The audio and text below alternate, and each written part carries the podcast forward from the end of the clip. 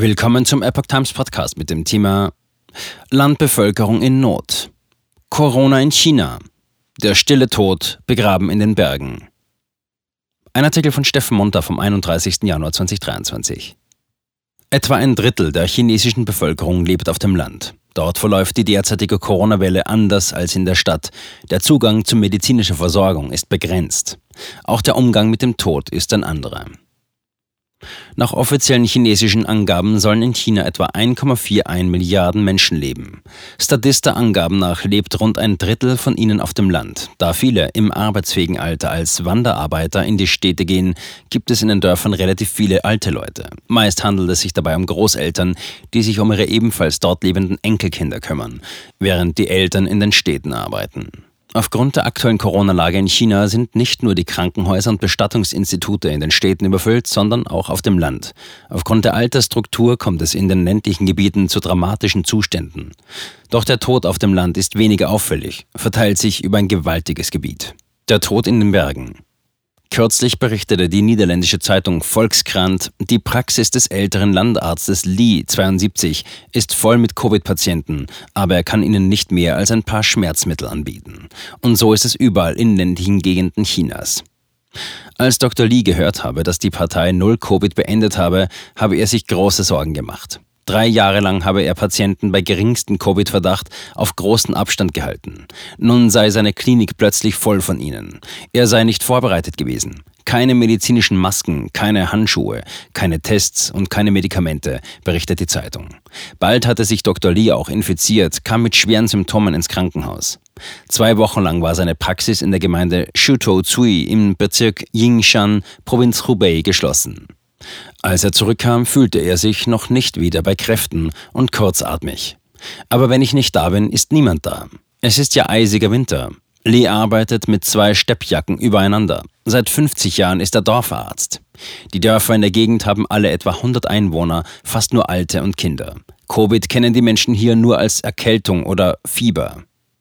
Volkskrant erklärt, Ärzte wie Li bilden die Grundlage der ländlichen Gesundheitsversorgung in China, zeigen aber auch ihre Zerbrechlichkeit, da sie auf ältere und unterbezahlte Dorfärzte und schlecht ausgestattete städtische Krankenhäuser angewiesen sind. Die besseren Stadtkrankenhäuser seien jedoch für viele Landbewohner zu weit weg und zu teuer. In der jetzigen überfüllten Situation brauche man zudem Netzwerk, wird berichtet. Das Leben auf dem Land ist hart und entbehrungsreich. Der Tod gehört dazu. Die Zeitung sprach in Dorf weiter von Dr. Li in Fang Chiafan mit einem 75-jährigen Reisbauer namens Huang. Dieser meinte nur, wenn alte Leute im Dorf krank werden, kann man nichts dagegen tun. Wenn es dir besser geht, geht es dir besser. Wenn nicht, stirbst du und es ist vorbei. Dem Gemeindeparteisekretär von Shito Tsue nach seien rund 80 Prozent der Menschen infiziert. Aber niemand wisse das, schreibt Volkskrant, weil niemand teste. Meldungen über Todesfälle gebe es keine. Bauer Huang meinte jedoch, der Steinmetz, der Grabsteine herstellt, war letzten Monat sehr beschäftigt. Wie die Zeitung schreibt, sei es eine Todeswelle, die schweigend stattfindet. Der Tod sei im ländlichen China tabu. Man äschere die meisten Verstorbenen gar nicht ein, sondern begrabe sie in den Bergen. Das sei zwar illegal, werde aber geduldet. Was Leute vom Land erzählen. Die chinesischsprachige Epoch Times befragte Menschen auf dem Land nach ihren Wahrnehmungen. Herr Zhou aus Yueyang, Provinz Hunan in Mitte China, sagte, viele ältere Menschen sind an der Epidemie gestorben. Ich kenne fünf oder sechs, die vor ein paar Tagen gestorben sind, und mein Bruder kannte mehr als ein Dutzend, die gestorben sind. Herr Wang, Bewohner eines Dorfes im Landkreis Qianshan, Provinz Anhui, viele alte Menschen um mich herum sind verstorben und mehrere alte Menschen in unserer Familie, Verwandte und Freunde sind ebenfalls verstorben. In Shijiazhuang, Provinz Hebei um Peking, sagte Frau Bao, der Vater starb am Morgen und der Sohn starb am Nachmittag. Das sei im Dezember gewesen, so die Frau. In ihrer Gemeinde seien elf Leute diesen Winter gestorben. Dieser Winter ist wirklich traurig. Viele Menschen sind besorgt und die Nachbarn in der Umgebung machen sich auch Sorgen um ihre Verwandten und Freunde. Herr Yang aus einem Dorf, das zur Stadt Qinhua, Provinz Zhejiang in Ostchina gehört, sagte der chinesischen Epoch Times am 18. Januar, als die Corona-Beschränkungen im Dezember gelockert wurden, habe niemand gewagt, das Haus zu verlassen. Niemand ging auf die Straße, es gab auch keine Fahrzeuge. Trotzdem waren alle infiziert. Jetzt gäbe es keine Medizin, um sich zu heilen. Selbst Fiebersenker und entzündungshemmende Medikamente wie Ibuprofen seien ausverkauft. In meinem Dorf sprang einer in den Fluss und starb im Alter von etwa 70 Jahren, als er infiziert war. Im Nachbardorf gab es einen, der sich in einen Teich warf und verschwand. Wenn sie infiziert sind, sind die Symptome sehr schmerzhaft und die alten Leute kommen einfach nicht darüber hinweg. Und die, die es nicht aushalten, beenden ihr Leben, erklärte Young. Young ist verärgert über die Regierung, über den Zeitpunkt der Öffnung. Um es ganz klar zu sagen, es ist nicht der richtige Zeitpunkt, bei einem so kalten Wetter zu lockern. Man hätte den westlichen Ländern folgen und im Juni und Juli öffnen sollen, damit nicht so viele Menschen sterben. Young äußert einen schlimmen Verdacht. Die Regierung kann nicht warten, bis so viele Menschen sterben, um sich die Auszahlung von so vielen Renten zu ersparen. Sie hat ein Defizit von 9 Billionen Dollar bei den Sozialversicherungsrenten. Yang vermutet auch ein Problem mit den chinesischen Impfstoffen. Dieses Problem ist bereits sehr klar. Das heißt, die Impfstoffe sind im Grunde gefälschte Impfstoffe. Professor, jeder weiß, dass Peking lügt. Auch Bloomberg berichtet vom Land in China. In einem Dorf im Landkreis Louis in der Provinz Henan seien in fast jedem Haushalt Patienten zu finden. Im Dorf herrsche ein Gefühl der Resignation. Viele Familien hätten sich dem Bericht nach entschieden, ihre Familienmitglieder in der letzten Lebensphase zu Hause zu behalten. Es sei unwahrscheinlich, dass ihre Namen jemals auf einer offiziellen Covid-Todesliste in China zu finden sein werden, so Bloomberg. Jeder weiß, dass Peking lügt, meinte aufgrund der neuen Todeszahlen veröffentlichten Fang Chung-yi, ein China-Experte und Professor an der University of Technology Sydney, Australien. Professor Fang sagte der Epoch Times am 14. Januar, dass das Regime von der WHO immer wieder aufgefordert worden sei, die echten Daten zu veröffentlichen. Das Regime stehe daher unter Druck und mache jetzt eine kleine Änderung. Doch auch wenn es Zehntausende Todesfälle mehr melde, sei das immer noch weit von der Realität entfernt.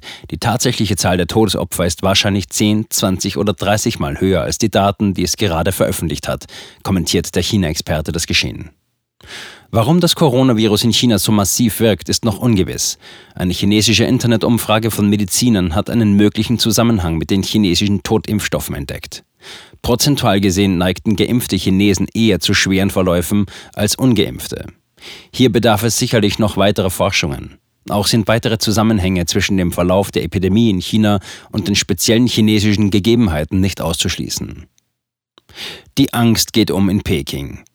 Bao Qian ist die Tochter von Bao Tong, ehemals hohes Mitglied des Zentralkomitees der Kommunistischen Partei Chinas und Sekretär von Chao Ziyang, ehemals Ministerpräsident und KP-Chef von China.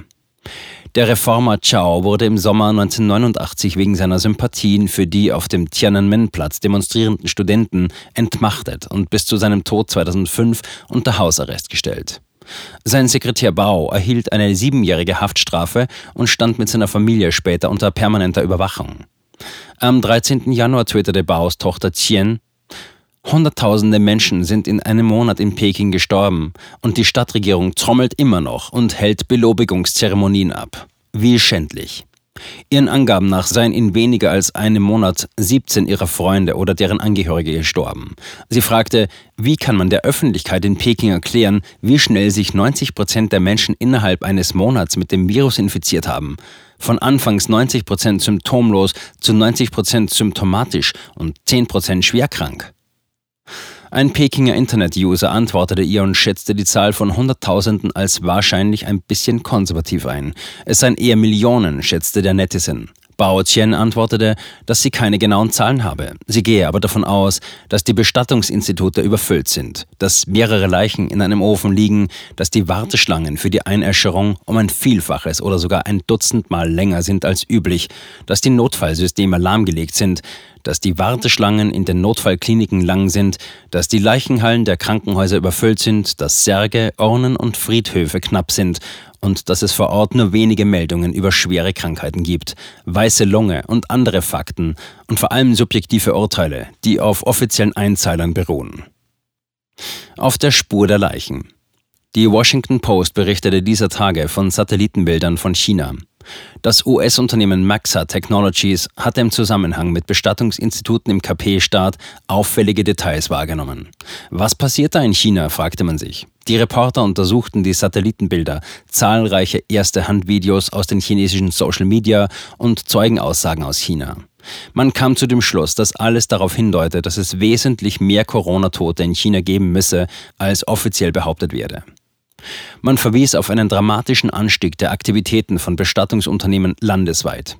Die Maxa-Fotos zeigten zahlreiche geparkte Fahrzeuge im Bereich vieler Bestattungsunternehmen, zeigten einen Anstieg der Aktivitäten in Bestattungsinstituten in sechs verschiedenen Städten, von Peking im Norden über Nanjing im Osten bis hin zu Chengdu und Kunming im Südwesten.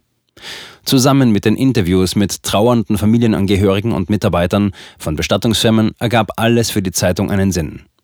Ich arbeite hier seit sechs Jahren und es war noch nie so viel los, sagte eine Empfangsdame des Qiangnan Funeral Home in Chongqing. Die Gefrierschränke seien voll und alle acht Verbrennungsöfen seien rund um die Uhr in Betrieb. Mit Lug und Trug durch die Pandemie. Zum Jahreswechsel 2019-2020 brach das Coronavirus SARS-CoV-2 in China aus. Zunächst war die Provinzhauptstadt Wuhan von der Epidemie betroffen. Das KP-Regime versuchte, den Ausbruch des Virus und die Übertragbarkeit von Mensch zu Mensch lange zu vertuschen.